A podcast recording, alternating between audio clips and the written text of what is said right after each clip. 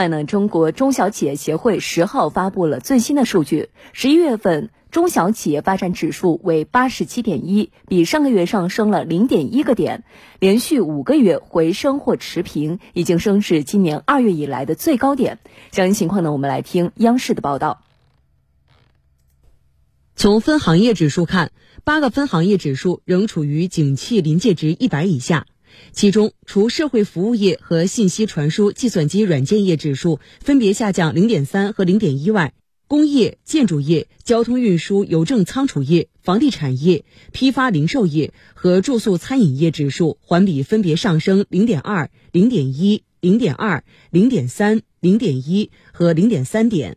从分项指数看，成本指数、资金指数和劳动力指数虽略有下降。但仍与宏观经济感受指数一并保持在景气临界值一百以上，综合经营指数、市场指数、投入指数和效益指数均在景气临界值一百以下。中国中小企业指数通过对国民经济发达行业的三千家中小企业进行调查，利用中小企业对本行业运行和企业经营运行状况判断和预期数据编制而成，是反映中小企业运行状况的综合指数。那基于这个指数，中国中小企业协会也分析了十一月份中小企业运行情况的主要特点。首先是企业信心得到提振。随着供需两端持续发力，惠企纾困政策以及针对小微企业的金融扶持等政策措施效果显现，经济复苏基础继续巩固，企业信心进一步恢复，市场预期继续改善。由于内外需持续回暖，中小企业销售明显好转，带动补库存意愿增强。在调查的八个行业中，国内订单指数六升两降，销售量指数五升三降，七成企业的库存有所上升。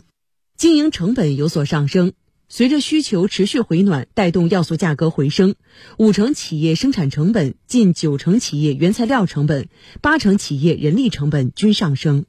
资金紧张局面有所反弹，由于央行边际收紧流动性，货币政策趋于回归常态，无风险利率回调，中小企业融资成本有所上升。由于应收账款增加，企业现金流下降，流动资金紧张。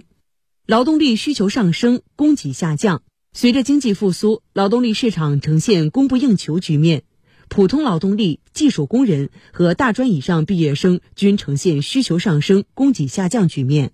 企业效益状况有所好转，由于供需同步改善，市场逐渐回暖，企业抢抓机遇，积极组织生产自救，效益状况略有改善。